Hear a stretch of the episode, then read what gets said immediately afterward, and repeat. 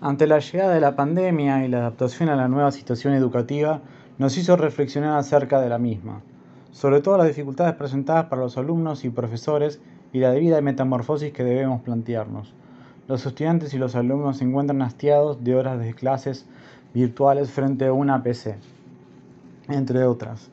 La escuela en modo virtual merece un cambio de formato para sostener ciertas funciones de transmisión cultural e incorporar, como señala Pinto, un nuevo dispositivo tecnológico por el cual se organiza una transmisión de contenidos de distinta forma a la habitual. La interacción, lo lúdico, el juego entre el maestro y el estudiante son fundamentales. Por eso considero que en estas nuevas condiciones ameritan el componente transmedia e invitan a recorrer las identidades en redes sociales de distintos protagonistas y personajes de un juego para interactuar con ellos y obtener información relevante para atravesar una experiencia.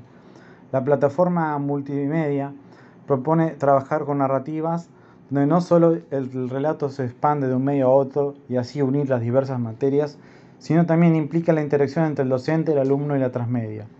La, plataforma es un método más que razonable para examinar, cotejar la práctica docente, es de carácter interactivo en su implementación, se destaca en su formato la propuesta renovada de hacer partícipe en la construcción o producción por parte de los estudiantes y una identidad propia como configuración del orden didáctico que le otorga identidad y continuidad a la misma.